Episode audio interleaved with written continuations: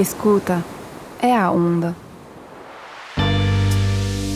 Amor, medo, filho único, adoção, gêmeos, vínculo, aborto, leite, cesárea, sangue, felicidade, enjoo, arrependimento, morte, vida. Bem-vinda à onda. Uma mãe francesa conversa sobre a maternidade com mulheres brasileiras. O que é ser mãe no Brasil? Aqui você vai ouvir os relatos mais íntimos e sinceros. Mães de diferentes origens, cores, religiões vão falar sobre as suas experiências. Um podcast sem tabu. Eu me chamo Octavie. Seja bem-vinda. Ao juntar as palavras adolescência e maternidade, nasceu a matrescência, palavra que foi inventada para designar as emoções contraditórias que as recém-mães sentem na chegada do bebê. Tudo ganha novos contornos e novas dimensões. Tudo muda ao ponto da mãe duvidar de quem ela realmente é. Quem eu sou? queria gritar Mariana no seu puerpério. Para ela, que jamais tinha questionado o fato de ter filhos, o pós-parto desencadeou uma crise identitária. Neste episódio, Mariana conta como se deparou com a tristeza, a solidão, o sentimento de ser incompreendida e como chegou a duvidar da sua capacidade de amar. Ela relata a falta da aldeia, da presença feminina que escuta, acolhe e entende o luto da nova mãe. Pois, como explicar a desaparição da mulher que era e a saudade da mulher que está por vir? Aqui, Mariana conta a sua matricência como Luiz e Antônio vieram para chacoalhar sua existência, para mostrar quem ela é: uma mulher, uma mãe, uma escritora. E se fosse dos filhos que nós nascemos? Com Mariana, falamos de reencontro, de vida artística, de arrependimento e de amor. Olá, Mariana. Seja bem-vinda da Onda. Obrigada. Para começar, você poderia se apresentar, por favor? Bom, eu sou Mariana Torres. Eu tenho dois filhos, o Luiz, que tem quatro anos, e o Antônio, que está com um ano e nove meses. E o meu marido, o Felipe. Eu tenho 35 anos, sou formada em administração de empresas e também direito, sou advogada. Trabalhei muito tempo com essas duas coisas. Eram coisas que acho que eu não queria verdadeiramente, né? Até esses caminhos, essas profissões que eu escolhi mais tradicionais, acho que não era uma coisa que, que eu queria de fato. Depois disso tudo, eu resolvi empreender, abrir uma empresa. E o que, que era? Qual era a sua empresa? Eu tinha uma empresa que eram mini cafeterias é, itinerantes. Elas funcionavam numa food bike. Então, a minha ideia era vender esse projeto como franquia para as pessoas, franqui mini franquias acessíveis, né? Era um projeto legal, mas não era para mim. Eu trabalhei nisso por um tempo, até logo depois que eu tive filho, o meu primeiro filho. Quando ele tinha mais ou menos uns seis meses, eu fechei a empresa E aí foi quando começou a pandemia. Hum. É, foi um período muito louco da minha vida, né? A gente mistura puerpério com pandemia. Uhum. E foi quando eu descobri uma nova vocação, na verdade, um desejo do que eu queria fazer, que eu descobri que eu gostava de escrever. E aí eu comecei a escrever e escrever um livro. E então, hoje, eu me considero escritora. Então hoje é mais ou menos isso que eu faço, assim, mudei totalmente. O que você escreve? Eu escrevo um pouco de tudo. Eu escrevo conto, escrevo crônica e escrevo romance. Uhum. Né? Esse primeiro que eh, saiu era mais ou menos como se fosse assim, o começo de uma nova vida minha. Eu acho que teve muito a ver com o meu filho. Eu sempre falo, né? A maternidade é uma grande contradição, porque é muito louco, assim. Eu, quando tive o filho, eu percebi que talvez eu não tivesse escolhido esse caminho de ser mãe, mas eu, eu, eu fui meio que num efeito manada, assim, numa coisa que, que eu considerava que seria o caminho esperado, o caminho certo, né? E ao mesmo tempo, ele me fez me conhecer melhor e fez eu perceber o que eu queria fazer que era escrever. Então você está muito mais feliz profissionalmente agora? Muito mais. Eu, eu acho que, enfim, antes eu era uma pessoa com muita raiva, eu não, tava, eu não entendia o porquê, mas é porque eu acho que eu focava muito em profissões que era para ganhar dinheiro mesmo, que acho que esse era o objetivo, né? Ah, vamos ser felizes depois. E hoje eu sou feliz no presente, fazendo o que eu quero. Você poderia me contar como você encontrou o pai dos seus filhos, o Felipe? Conheci ele numa festa, assim. Eu tinha acabado de terminar um relacionamento longo. A gente começou a sair. Mas, assim, foram uma série de encontros e desencontros. Foram alguns anos de indas e vindas até a gente realmente engatar Namorar. um relacionamento. É. Uhum. Quantos anos você tinha? Nossa, já faz tanto tempo. Acho que eu tinha uns 22, 23 anos. Jovem. E depois vocês casaram? É engraçado. Eu sempre tive essa vida, assim, que seguiu todos os padrões. Casamos em 2017. Aí casamos, com festa e tudo foi super legal. E depois, quando surgiu o desejo de ter um filho? Você lembra de um momento que você. Isso que é muito louco. Eu acho que não surgiu o desejo. Surgiu a obrigação que eu coloquei pra mim, né? De acordo com tudo que eu vivi, que a obrigação bateu a porta, né?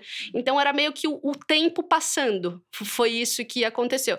Ah, então beleza. Ah, todo mundo diz que você tem que ficar casada um tempo pra aproveitar o casamento antes de ter filho. Ah, beleza, então. Tô aí há quase três anos casada, aproveitei bem. E eu não posso ficar velha, né? Porque não posso ser mãe velha, tal. Aquelas coisas meio, meio tontas, né? Que, enfim, tinham uns pensamentos assim. E, Que na época você tinha 30. é, não, você nem é tinha. 2019. É, eu tinha 31, 30. é, 30. é, tipo, imagina, eu era, enfim, não demorou nada. foi tipo a primeira vez que a gente tentou, eu engravidei. E foi, assim, foi uma coisa meio louca, assim, meio sem pensar. Eu acho que até enquanto eu estava grávida, eu não estava dando conta que eu seria mãe. então foi tudo meio um choque, sabe? Até a descoberta da gravidez. Até a descoberta da gravidez. Foi até muito engraçado quando eu descobri, porque eu corro, é, eu tinha ido dar uma corrida e eu me senti estranha. Tipo, como se meu corpo estivesse falando: para de fazer isso. Você não, você não tá fazendo uma coisa que tá te fazendo bem. Eu falei, puta, vou parar numa farmácia, vou comprar um teste de gravidez e vou Você ver. você já né? suspeitava Eu, eu, eu, eu suspeitei justamente por isso, mas eu achava improvável, sabe? E tanto que assim, eu não falei pro Felipe. Eu, eu cheguei em casa com o teste de gravidez, eu fiz e, e deu assim um risquinho super claro. Puta Mas que merda, já é um positivo. Que já é um positivo. Aí eu peguei e apareci pra ele com o teste de gravidez. Ele ficou super chocado, assim, como assim? né? A gente não tava esperando assim tão rápido e tal. Então foi assim, muito no susto. E porque vocês não tinham conversado sobre o fato de ter filhos? A gente tinha, só que era uma coisa que a gente já tava, tava esperando, assim, que fosse mais pra frente. E, e a gente tinha meio que como um desdobramento natural também, sabe? Uhum. E é engraçado que ele também, ele é mais novo que eu. E é engraçado que ele também é uma loucura, né? Como que um cara de 28 anos também já. Hum, é jovem. É, exatamente. Então, foi tudo assim, meio que no pulo, Uhum. digamos assim. E ao mesmo tempo, essa coisa de ter filhos era uma coisa super natural que você não questionava. Que eu não questionava. E eu acho que nem ele também. Depois que eu fui pensar, cara, se eu soubesse, eu não teria escolhido. Eu teria escolhido não ser mãe. Lógico que hoje eu amo meus filhos e eu amo ser mãe deles. Não sei se eu gosto exatamente de ser mãe de maneira geral. Eu amo ser mãe deles, eu, eu amo o que eu tô criando, como eu tô criando eles. Mas é uma, é uma coisa insana, assim, que eu não sei se eu teria me jogado. Eu- Eu não sei, não. Eu sei que eu não teria me jogado. Ah, você sabe que não. Sim. Uhum.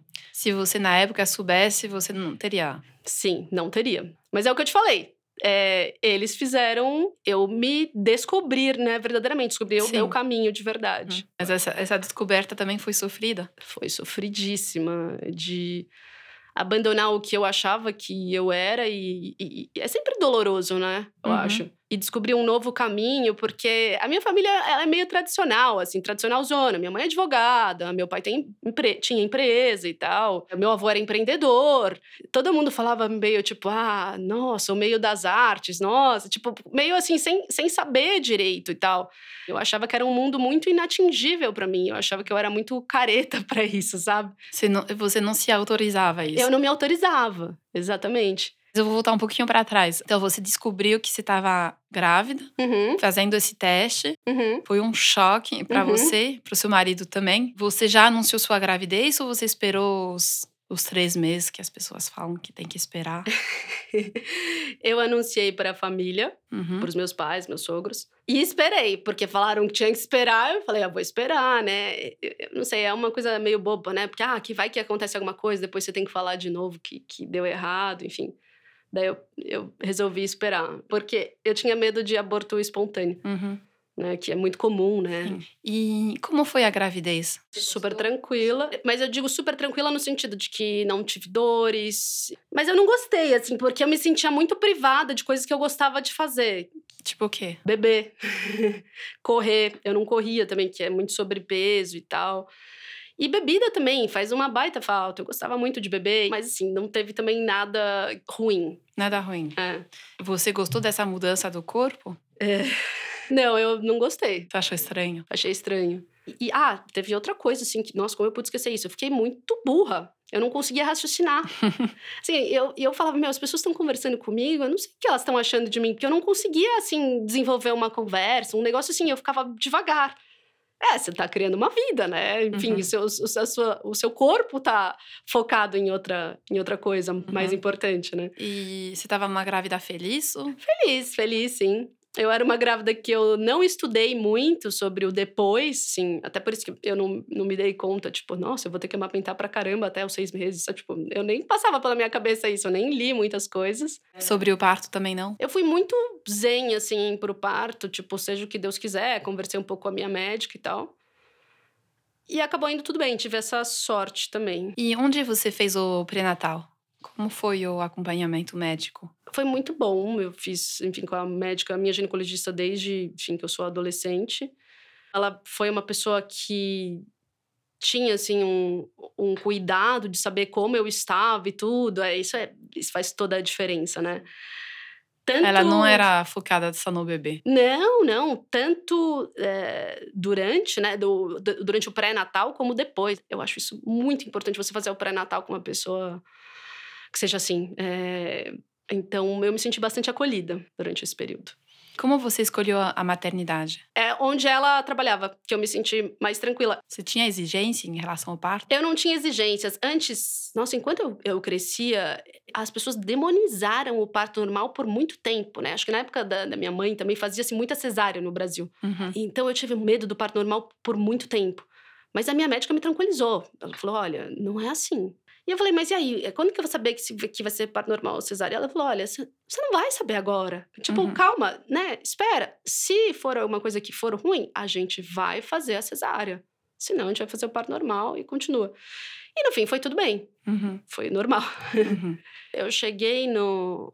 no- eu, eu tinha uma consulta de rotina. Uhum. Era aquele final que já começa a fazer consulta, acho que semanal, se não me engano. E aí eu já tava dilatada. E ela falou, vai pro hospital. Aí eu cheguei no hospital, Você aí estava sem dor. tava sem dor. Aí eu comecei a ter contração no hospital. No começo elas estavam assim, muito leves. Eu falei, nossa, mas será que é isso? É só isso? Aí depois começou. Aí, mas assim, todo o processo foi muito rápido, porque eu cheguei no hospital, era tipo hora do almoço, porque eu lembro que eu fiquei maluca, porque não podia, eles não me deixaram comer É. o almoço. Eles não te deixam comer por conta da anestesia, é É, isso? se, se eu precisasse tomar uma anestesia e tal, Não pode comer. não pode comer. Era tipo hora do almoço e meu filho foi nascer tipo 7 da 7h52. A parte expulsiva em si foi muito rápida, acho que foi tipo meia hora, assim. E Mas você chegou no- na maternidade, você já estava em trabalho de parto? tava. Eu cheguei, eu lembro, acho que foi 7 centímetros que já fizeram lá o exame, eu tava com 7 centímetros. Nossa. Comigo as coisas assim aconteceram muito rápido. Eles te deram anestesia? Esperei mais um pouco.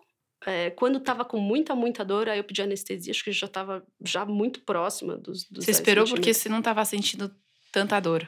Não tava sentindo tanta dor e eu queria sentir um pouco como seria essa experiência. Hum, Você tinha hum, essa curiosidade de saber o que, que era a dor do parto? Tinha, tinha, mas acho que eu não tive coragem de experimentar. O que você achou dessa dor do trabalho de parto? É muito louco, eu gostei de, de ter sentido isso. É estranho falar isso, né? Mas eu gostei de ter sentido, porque foi uma dor. É porque ao mesmo tempo eu senti muita potência durante esse momento. É um negócio muito louco, muito inexplicável, assim. Principalmente na, na, na parte expulsiva, quando você faz a força pro filho sair. Nossa, é, é assim. E, e eu lembro que eu fiz tanta força que estourou. é, Sua boca? Estourou Seu é, lábio? veinhas aqui. Estourou veinhas. Em volta, da, cara, em volta dos do- lábios? É, porque era de força que eu fiz Hum. eu me senti assim muito foda. eu posso dizer que o parto foi uma coisa que eu gostei muito. Uhum. E chegou uma hora você pediu anestesia. Sim, eu pedi anestesia, eu tomei anestesia. E, é, e Você aí tomou é a muito peridural? estranho. Nas costas? Nas costas. Uhum. Eu até senti um, um certo estranhamento depois que eu tomei. Porque parece que tiraram a dor com a mão. E é, tipo, muito estranho. Mas calma, eu não tô sentindo mais essas coisas. Você quer dizer que a sensação foi que a dor parou de uma vez? É, de uma vez. Eu não sentia tanto mais as contrações. Entendi. Você perdeu um pouquinho o controle do, do seu corpo, Exatamente. do seu corpo. Dessa experiência e Hum. tudo que, que é incrível. Você lembra do momento que o Luiz nasceu? Lembro. Dele saindo assim de mim, foi uma sensação tipo, uau, o que, que é isso?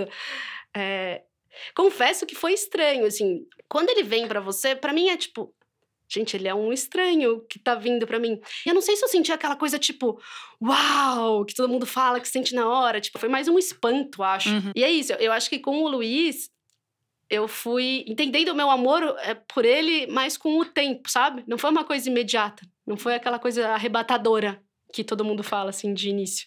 É, acho que é bastante comum também. Tem essas frases que a gente escuta muito, mas a realidade muitas vezes é diferente, que o amor se constrói, né? Exatamente. E é muito ruim, né? Porque, assim, eu sei que muitas pessoas não fazem de propósito, mas aí quando você vai vendo posts no Instagram, tipo, de pessoas falando, nossa, tão maravilhoso, já não imagino mais a minha vida sem você. E naquela altura eu super imaginar. Eu imagino até hoje, né? Tinha partes da minha vida que eu gostava muito, que eu tenho saudades. E aí eu me sentia muito sozinha também por esse lado.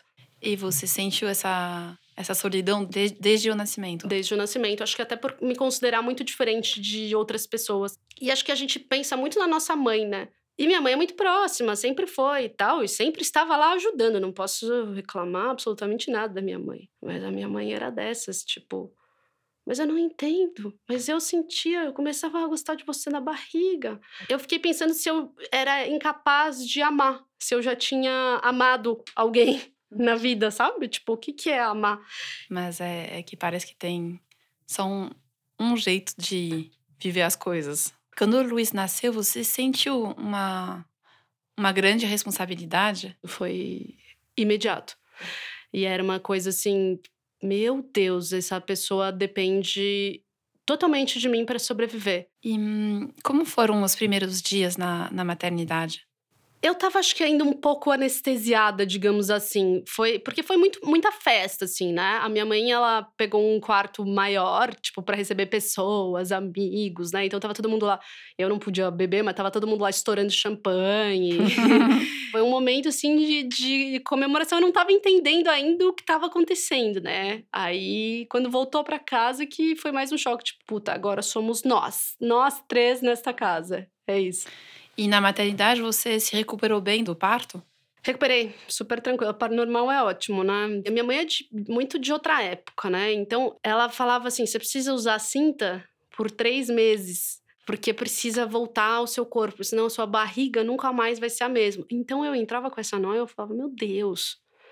É, mas o que, que eu vou fazer se meu corpo mudar tanto assim? Então eu usei cinta. E ela falava: você precisa usar dia e noite. Era uma coisa muito. Eu já comecei na maternidade. Ela me Hum. ajudou a colocar na maternidade. Mas isso- sua médica também te indicou isso? Eu acho que a minha médica não me falou sobre isso. Porque hoje, depois eu, eu li sobre o assunto, tem, tem pessoas que falam que a cinta é até ruim. É, tem, É. acho que é polêmico, né? É polêmico, sim. É até ruim pelo pro objetivo que, que ela se propõe a fazer, né? Que é voltar à barriga. É, é grande? É- como que é? Ela é grande, sim. Ela vem até aqui a- abaixo do peito e ela prende, tipo, embaixo, assim, tipo uma calcinha. E aperta E a- muito? E, e vem a alça, assim. e- Ah, também. E aperta muito. E aperta muito. É, Aí chegou um momento que eu entendi e falei: Meu Deus, isso tá me fazendo sofrer mais do que tudo. E eu começava a ficar mal-humorada, óbvio, né? Eu falei: Gente, o que, que é isso, né? Por que, que eu tô me submetendo a isso? Será que eu quero mesmo isso, né? Tipo, quero uma coisa Uhum. meio, meio cruel até, né? Que as mulheres têm que ser super Tem magras, se tem que- recuperar, é. voltar, né? Que história é essa de voltar? Não volta, né? O corpo muda. Fora que você tá jorrando sangue e tudo. Nossa, é que era também uma das coisas que, que eu não tinha ideia que ia acontecer, né? Aham. Você sangrou muito? Muito. O caminho do, do banho já, tipo, caía muito, assim, coágulos muito grandes e tal. Eu ficava na maternidade ou na sua casa? Tanto na maternidade como na minha casa. Foi muito tempo. Mas eu lembro de ter aquele desconforto, né? Você tem que usar aquele absorvente gigantesco. Fala, "Meu, Enorme. O que, que é aquilo, sabe? Um negócio quase uma absurdo. fralda, né? exato. né? Mas fora a, o, o, sangramento, você estava num momento feliz. Sim, fora isso, era um momento feliz, né? Como foi o começo da amamentação? Super tranquilo. O meu leite, é, ele desceu depois de 10 dias só, que é uma coisa bem atípica. Hum, é, muito tempo depois. Muito tempo. E, eu, e, o meu filho ganhando peso. E com colostro só. Tanto que quando eu tava achando que eu tava com leite já, né? Super inexperiente e tal. E... Mas você não via leite? Eu não via. É porque eu falava, ah, ele tá mamando. Eu não via, sabe? Tanto que quando, quando desceu, desceu muito. Meu peito ficou enorme. Aí meu filho acordou, é, queria mamar e não conseguia. Aí foi um momento de desespero. Foi tipo, putz, o que, que tá acontecendo? O que, que ele não consegue mais mamar no meu peito? Meu marido tem um plano de saúde que é da empresa que tem direito a uma consultora de amamentação. E a gente chamou ela em casa. E ela olhou e falou: Olha, nenhuma criança do mundo conseguiria pegar o seu peito desse jeito. Você vai ter que tirar Esvaziar um, pouco um pouquinho. Para depois ele conseguir. E foi o que aconteceu. Depois ele conseguiu. Mas eu me sentia muito sozinha. Eu amamentava e eu queria chorar. Eu falava, que momento horrível. E. Mas é, você tinha essa sensação de, de estar deprimida quando você estava amamentando? Tinha. Porque você já ouviu falar desse, dessa disforia que. Hum, é uma queda hormonal forte na hora da amamentação do comecinho.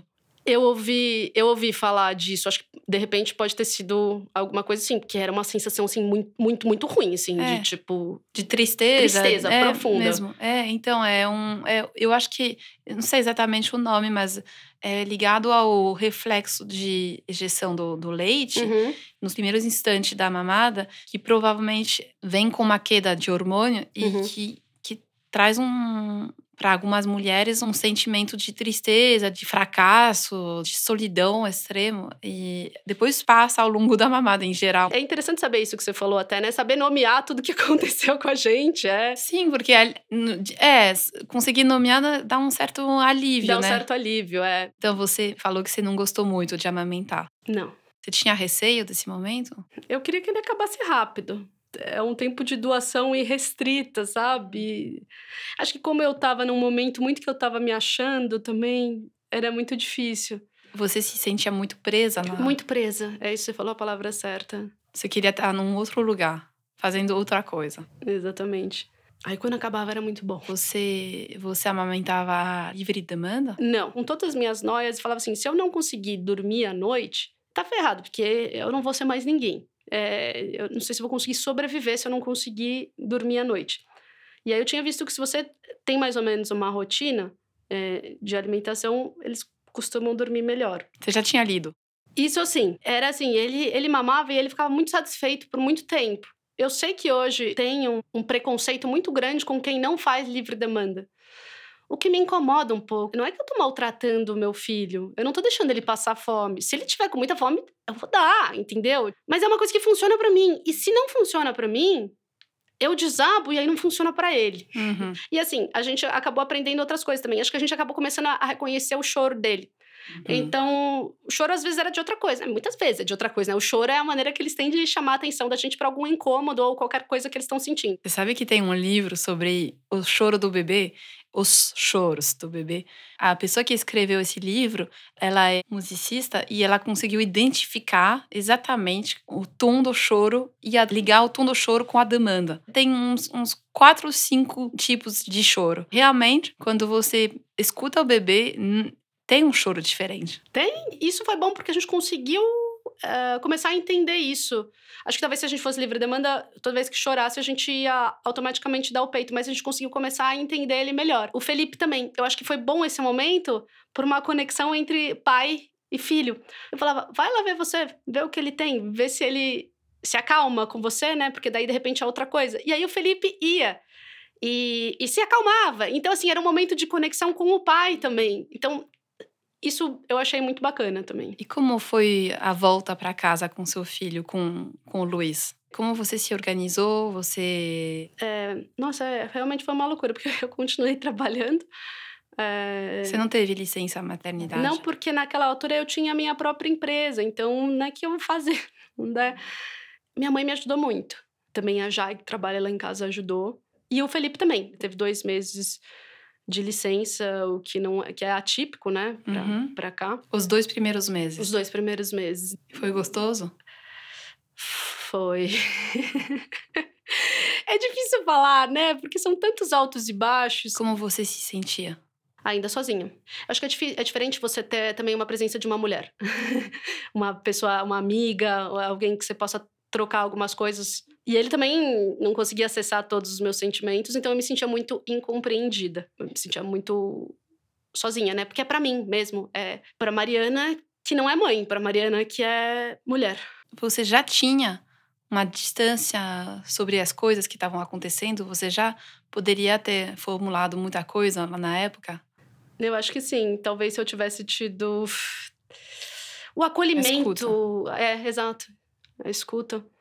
Minhas amigas não entendiam direito também. Maternidade era uma coisa muito nova no meio. E elas estavam todas com a, a vida própria. Eu acho que isso é um problema muito grande ainda hoje, tipo, dessa solidão no início da maternidade para as mães. Isso é uma questão que, que me incomoda, sabe? De não ter um lugar que a gente possa ir e trocar com outras mães, outras mulheres e tal. E, a, e aqui também no, no Brasil tem muito uma noia de tipo, sei lá, a pediatra do meu filho falou: não, o primeiro mês você não pode sair de casa. É muito diferente, né? Na França, você Na vê... França não tem esse negócio de você não pode sair até a primeira vacina ou não sei o quê. Uhum. Não, você sai normal, você, você vai com seu filho pro, pra rua. É, e eu lembro que continuava, assim, mesmo, sei lá, tomou as vacinas, tipo, sei lá, antes era tipo, não sai. Aí depois é tipo, ah, tomou as vacinas, você pode dar uma volta no quarteirão. Tipo, aí eu lembro que continuava assim, quatro meses.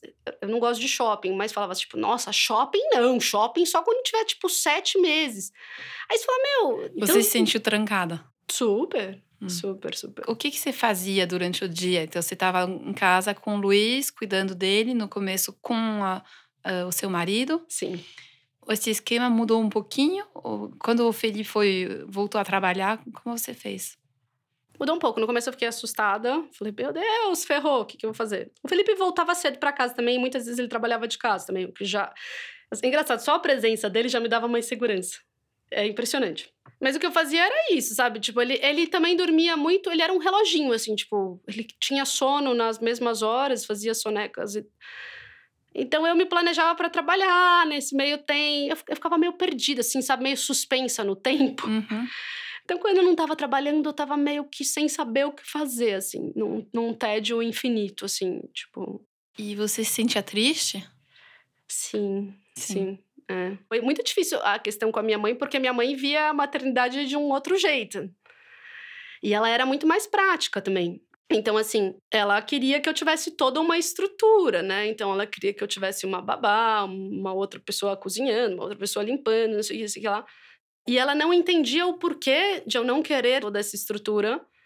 E ela me via sofrendo e ela achava que meus problemas eh, se resolveriam. Não só ela, tá? Eu acho que grande parte das pessoas achava que meus problemas se resolveriam se eu contratasse uma babá.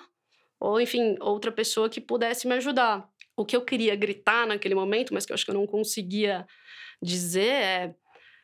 Eu não quero uma babá. Uma babá vai desafogar uma parte aí do trabalho com o bebê, enfim, com outra coisa. Eu quero alguém para mim. eu quero não me sentir sozinha, eu quero ser mulher ainda, sabe? Eu quero alguém que me faça companhia. Porque eu acho que essa questão do, da rede de apoio é uma mentira. Porque, desculpa, vai, não é totalmente uma mentira, mas assim, as pessoas trabalham, as pessoas têm as suas vidas, suas amigas estão trabalhando. Ninguém vai na sua casa numa quarta-feira às três e meia da tarde para te fazer companhia, para conversar com você. Todo mundo faz uma visita de médico e sai e tudo, e depois você volta para casa, você continua sozinha. É, não é uma coisa que nem era é, na época, sei lá, da minha avó, ou até um pouco na época da minha mãe e tal, mas que vinha realmente a, a questão da aldeia, que vinha as irmãs, as vizinhas, todo mundo com as crianças cuidando. Você não se Uhum. sentia sozinha, porque Uhum. você, tava, você fazia parte de um grupo. E para mim a maternidade foi muito sozinha, porque o que, que você pode pegar de pessoas para ajudar? Alguma pessoa para ajudar com o seu bebê, com, com, com, com o trabalho, a, coisa, a questão física, mas Da- quem que tá da lá? tarefa. Com a tarefa, exatamente. Mas quem que tá lá para você como mulher emocionalmente, tipo, conversando, dando apoio, conversando sobre qualquer outra coisa que, que Uhum. seja?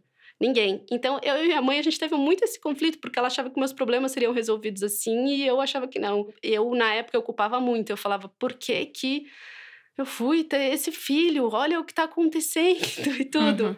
Mas ao mesmo tempo eu sabia que, tipo, eu queria estar lá com ele, mas eu queria outra coisa. Eu fui uma mulher que eu fui muito abençoada no sentido de que tive um parto maravilhoso, super rápido, parto normal, leite pra caramba, não tive problemas com a amamentação, meu peito não doeu uma vez, os meus filhos mamavam super rápido, o meu filho dormia a noite inteira. Lembro que a pediatra falou: olha, à noite você não pode passar de 5 horas sem amamentar. Eu pegava e colocava alarme para eu acordar, para eu acordar ele e amamentar. Nossa, surreal. Surreal. Eu sei que assim é muito fora da curva e tal. Então assim, eu tive assim, em relação a essas questões, foi o melhor possível. Meu filho era um anjo, assim, Uhum. sabe? E aí é aquilo, tipo, de não dar trabalho. E era uma coisa, tipo, então você tá sendo meio ingrata porque você não tá feliz com o que você tem, sabe? Na verdade, o, o Luiz era um bebê regrado Sim. e que deixava até um tempo seu. Sim. Eu tinha um certo controle, né? Até. E isso era, era bom. Mas eu não sabia o que fazer com esse tempo meu. Você acha que você teve uma depressão pós-parto? Eu conversei muito sobre isso com, com a minha psicóloga. Ela me disse, falou, olha, acho que você não tem. Era outra coisa, era a ausência de outras coisas. Era, o- era o seu luto, né? Era o meu luto. É, exatamente. E você já sentia saudade do, da vida anterior. E talvez saudades de uma vida futura que eu não estava conseguindo visualizar. Exato. Como surgiu o seu projeto de escrever? Numa sessão de terapia, eu estava conversando com, eh, com ela e eu falei: Meu Deus, eu fechei minha empresa, agora pandemia. O que, que eu vou fazer? Eu preciso pensar no que fazer, né? O Luiz estava com quantos meses? Seis, acho, mais ou menos isso. Aí ela falou assim: você não precisa saber o que você vai fazer agora. Tipo, calma, respira, resgata coisas que você gostava de fazer. E eu sempre gostei muito de ler. Então eu comecei a comprar um monte de livro, daí eu pedia online e tudo. é, eu comprei um monte de livro e voltei a ler loucamente. E senti uma necessidade. Um dia, eu, foi no laptop mesmo, assim. Um dia eu abri o laptop para fazer alguma coisa e eu comecei a escrever. Acho que não existiu isso de tipo eu pensar racionalmente, não, agora eu vou pegar aqui e vou começar a escrever. Eu só comecei, sem saber o que era. Foi um jeito de sublimar a sua solidão. Sim. E aí, quando eu comecei a escrever, parece que é. Eu, eu vomitei, assim. Eu tava com meu filho, entre mamadas, eu escrevia um pouquinho, de pouquinho em pouquinho em pouquinho. Eu acabei escrevendo um livro. E aí eu mandei pro meu irmão, e meu irmão falou: Olha, você tem um livro. Nossa. eu meio que pari dois filhos antes Uhum. de parir o, o Antônio. Uhum. Foi mais ou menos isso. E é interessante porque o pós-parto é um, um momento que muitas mães não conseguem focar em outra coisa do que o, o filho. Mas não é a mesma coisa para todo mundo, sabe? Então parece que você tinha lá uma questão de sobrevivência mesmo. Você tinha que escrever. Sim, senão eu ia, eu ia padecer. É, mas isso. é isso mesmo. É isso. Eu queria, na verdade, o que eu buscava era desesperadamente me desvencilhar do meu filho. Em alguns momentos eu precisava isso, eu precisava desse respiro, senão eu ia sufocar. E você acha que a chegada do seu filho foi determinante nesse aspecto? Sim. Eu não sei, ele me transformou. Eu não, eu não sei nem explicar como e porquê, mas ele me chacoalhou, assim. Ele, ele me fez eu entender, assim, tipo, cara, por que, que eu tô perdendo tempo com todas essas coisas que não me representam, que, com coisas que eu não sou? Quem eu sou, né? Era isso, quem eu sou. Na verdade, você estava precisando dessa, dessa desordem. Desse chacoalho. É, é. Eu tava super precisando, né? Por mais que eu não conseguisse entender e eu tivesse totalmente revoltada, tipo, oh, ah. E aí, de novo, é, se- se- eu, eu, eu falei pra você, ah, se eu, tivesse, se eu soubesse, eu não teria escolhido. Mas, ao mesmo tempo, foi isso que me fez voltar a viver. Você tinha essa- esse pensamento na época? Você pensava, meu Deus, o que, que eu fiz? Eu quero voltar para trás. Pensava. Porque a gente não descobre tudo de uma vez, né? Uhum. A gente vai aos pouquinhos. Então, por mais que eu tivesse descobrindo um lado novo meu, que ainda era muito assustador, ah, tipo, mas eu posso apostar nisso, é, ah, mas é um hobby. Momento muito difícil. Então, eu fui descobrindo as coisas aos poucos. Aí, depois que eu consegui encaixar, que eu consegui elaborar. é, Acho que todo momento de transição é assim, né? Precisa ser. E seu marido foi muito parceiro nessa, nessa fase? Ele, assim, é, é engraçado, ele entendeu tudo o que. é, Parecia que ele entendia que eu ia seguir esse caminho, acho que até antes de mim, sabe? Então, assim, para ele parecia que foi tudo muito natural, tudo que aconteceu comigo. Por mais que a gente passou por momentos dificílimos, né? Teve momentos de muito desafio. Fizemos terapia de casal depois que nasceu o segundo filho, que né, muda aquela dinâmica para aquela loucura toda. Ele foi parceiro, ele, ele entendeu o processo que estava passando dentro de mim e super me apoiou. Mas você não acha que, de uma certa forma, o Luiz também entendeu? Porque, olha, ele parece ter sido um bebê tão calmo, É que te deixava esse tempo, né? É verdade, né? Parece Tem que bebê que você precisa ninar o dia inteiro. ele respeitou o meu momento. Ele, ele me deu força também, né? Que louco isso. Mas é, faz muito sentido isso que você falou. Você já ouviu falar da, desse conceito de matrescência? Ah, Não, acho que não. É um conceito teorizado por uma antropóloga americana, que é a conjunção ah, de adolescência e maternidade, para designar justamente essa, essa grande mudança é, Nossa, emocional, é, identitária e psíquica que as mães têm depois da chegada do, do primeiro bebê em geral. E é esse momento de grande desordem e de clareza ao mesmo tempo, que você se reencontra uma nova pessoa, sabe? Você sentiu que escrevendo você estava melhorando? Uhum. A, a escrita cura para mim. Como eu também não consegui falar muito, acho que eu sempre tive dificuldade de falar. Eu tô, acho que, aprendendo isso agora. Também, às vezes, eu, eu não tenho com quem falar. Então, a escrita foi me curando. e até hoje, estava numa oficina de escrita quando eu entrei num colapso. Eu tive um episódio com, com o Antônio, em que ele não dormia. Mas, assim, uma coisa assim que parecia boba. Ele não queria dormir à tarde. E eu tava com ele no colo e eu comecei a chacoalhar ele. E eu comecei a perceber que eu tava chacoalhando demais e eu não parava. Eu tava com raiva muito grande dele. Por que você não dorme para poder fazer as minhas coisas? Aí eu saí de mim, eu não lembro agora se o Felipe estava em casa, se eu passei pro Felipe, mas eu lembro que eu me senti muito mal. E depois eu fui para essa minha oficina de escrita e eu desabafei porque é muito difícil, muito pouco falado a raiva que a gente sente pelos filhos, porque é feio. e eu lembro que aí eu fui pra oficina, eu desabafei sobre isso e, e todo mundo foi muito legal, me acolheu. É uma oficina escrita com a Aline Bake, é maravilhosa, e a Aline me falou: escreve sobre isso, escreve. E eu comecei a escrever. Foi daí que surgiu a ideia do meu livro, que, enfim, eu desenvolvi depois. E eu fui me curando.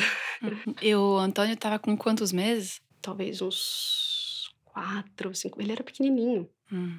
Você se assustou fazendo isso? Sim, depois eu me senti extremamente culpada, né? Chorei e eu desabafei lá chorando, porque falando assim, eu sou uma mãe de merda. Eu cometo muitos erros, às vezes eu fico com raiva de novo, não sei o quê, e eu falo para eles, eu peço desculpas, e eu acho que, é importante eles crescerem com isso, sabe? É, você começou a escrever, o Luiz tinha seis meses, e você escrevia sobre a sua experiência?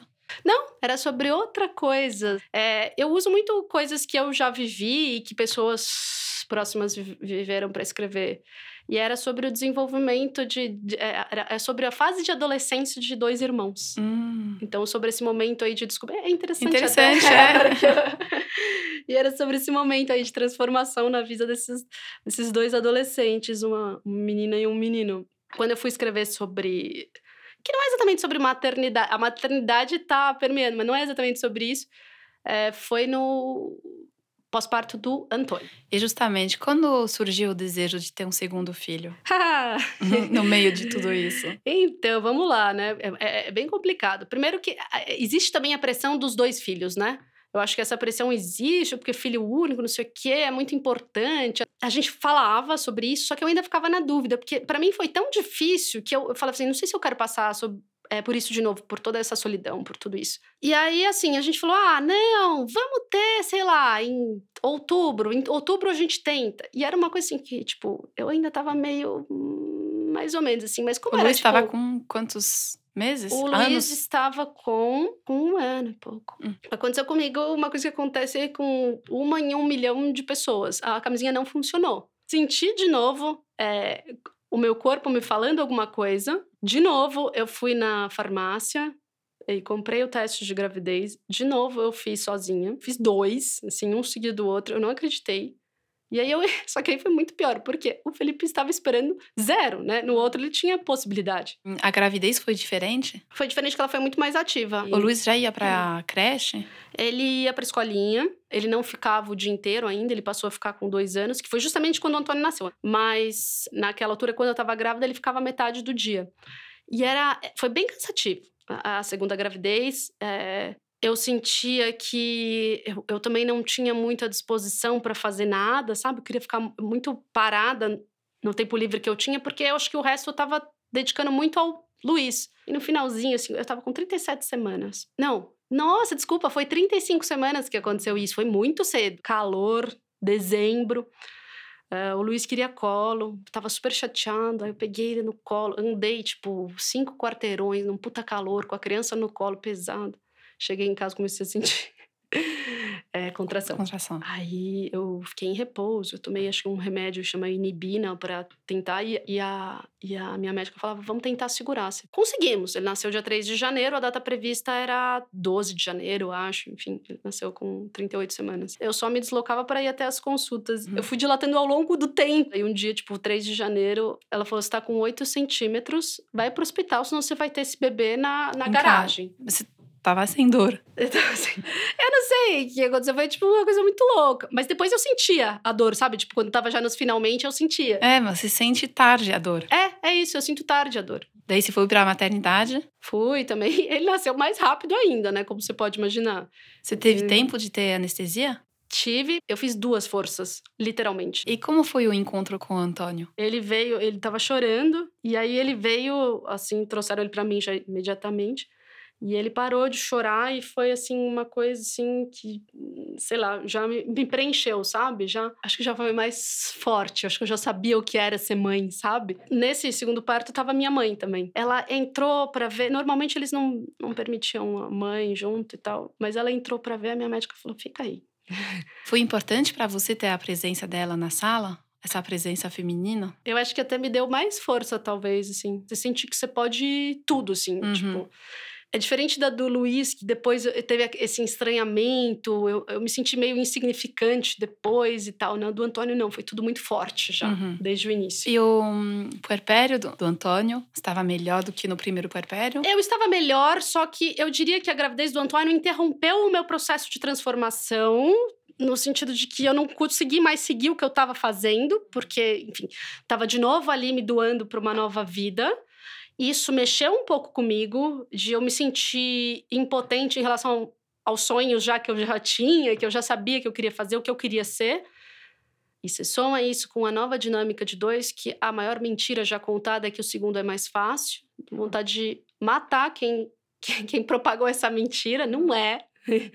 então, foi muito difícil, assim, porque eu acho que foi muito rápido, sabe? Tipo, uma e outra. Hoje eu até sinto saudade. Hoje eu vi ele, o meu tá tão grande. Eu, olha, eu, olha, eu olhava ele e eu pensava, tipo, meu, será que eu consegui curtir tanto a fase 2 com ele? Ele era tão fofinho, um nenê tão maravilhoso, que eu tava me doando pra outro ao mesmo tempo, sabe? Dá um, um negócio assim e tal. Mas é isso. É, a culpa da chegada do segundo, né? Eu acho que a culpa vai sempre chegar de alguma maneira pra gente, né? Então, o Antônio teve uma, uma questão física que se chama reflexo oculto. O que, que é isso? Ah, basicamente, o leite dele voltava e ficava na barriguinha dele e não, e não saía. Então começava a queimar por dentro Entendi. e ficava queimando. Então ele sofria muito, ele chorava muito. O meu marido, o Felipe, ele não conseguia entender o porquê que eu não conseguia me afastar da situação. Ele falava: você está se, se, se deixando miserável. É, por que, que você não sai? Vai fazer alguma coisa para você. A gente, porque eu não conseguia, não conseguia me separar dele. É uma, é uma coisa muito louca, né? A mesma coisa, esse problema eventualmente começou a afetar a noite, e aí, enfim, eu tinha que acordar e tudo. Ele falava, eu faço, vai dormir. E eu não conseguia, eu queria eu amamentar Uhum. ele, sabe? Eu sou uma pessoa que eu não conseguia muito tirar leite. Mas chegou num ponto que eu falava, essa criança tá com alguma. Eu sentia isso, sabe? Não tá normal, ele tá sofrendo. Ele chorava quando você deitava ele? Sim, Ele chorava sempre depois das mamadas? sim, é, é exatamente isso. Depois das mamadas, chorava. E ele era muito guloso, ele queria continuar mamando, mas ele chorava. Então eu tive que fazer uma coisa que é horrível. que é regular o leite dele, porque ele, não- ele não tinha muito um mecanismo que ele sabia quando parar, sabe? Da Uhum. saciedade. Então eu tinha que regular um pouco o leite para ele e amamentar menos vezes. Também isso me deixou muito culpada, sabe? Que você tinha medo dele passar fome? É. Não sei se exatamente de passar, é, de passar fome, mas tipo, será que eu tô dando o suficiente para ele se desenvolver? Eu ficava sempre com essas noias. Será que eu tô sendo cruel com ele? Por mais que, enfim, eu, eu esteja tentando fazer alguma coisa boa para ele. É muito complicado, nossa.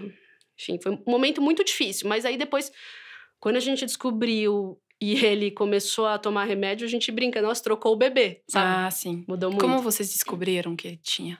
porque o Luiz ele tinha tido uma coisa parecida, mas muito mais leve, então a gente já tinha ouvido falar. Hum, E aí a gente, quando pegou muito, aí bateu um clique, falei, puta, eu acho que é isso, e a gente levou no, no gastropediatra. Então ele falou, eu acho que é isso. Eles começam a dar o remédio e ele melhorou. ele tava com quantos meses? Ah, ele era muito pequeno, tinha tipo dois, três meses. E nesse segundo puerpério, você conseguiu continuar escrevendo? consegui aos trancos e barrancos, né? Eu me cobrava muito. Me cobrava muito. Óbvio que eu não conseguia ter a mesma produção que eu tinha antes, porque era inviável, né? Mas é que ainda colocam pra gente como se a gente tivesse que produzir, sabe? É porque é esse mundo que a gente vive. Se a gente não tá produzindo, a gente não vale nada. Eu comecei a escrever alguns sentimentos que eu tava tendo, né, de maternidade, o que foi que me ajudou a desenvolver depois o, o meu livro, meu novo livro. Então tudo. Depois tudo se encaixou. Depois, sempre. Hum. E hoje a sua família está completa, assim? Sim, Sim. completíssimo. Completíssimo. Muito obrigada, Mariana, pelo seu relato. Obrigada a você. Você trouxe um relato muito importante, mostrando que esse momento do puerpério é um momento de grande desordem, mas é que às vezes é um momento necessário. Essa desordem é necessária no sentido que surge alguma coisa eh, interessante. E acho bom normalizar também tudo o que acontece, essa bagunça que acontece depois da chegada de um bebê, normalizar porque não é sempre patológico. Às Sim. vezes é, mas não é sempre. E não é porque você está sentindo muita coisa, muita tristeza, angústia, solidão, que isso não seja normal. Então, obrigada pelas palavras reconfortantes e eu te desejo o melhor com sua família. Obrigada. Chegamos ao fim desse episódio. Espero que você tenha gostado. Você pode apoiar a Onda enviando o episódio para sua amiga, irmã, mãe ou dando cinco estrelinhas. E não esquece de seguir a Onda no Instagram, onda.podcast. Até a próxima Onda.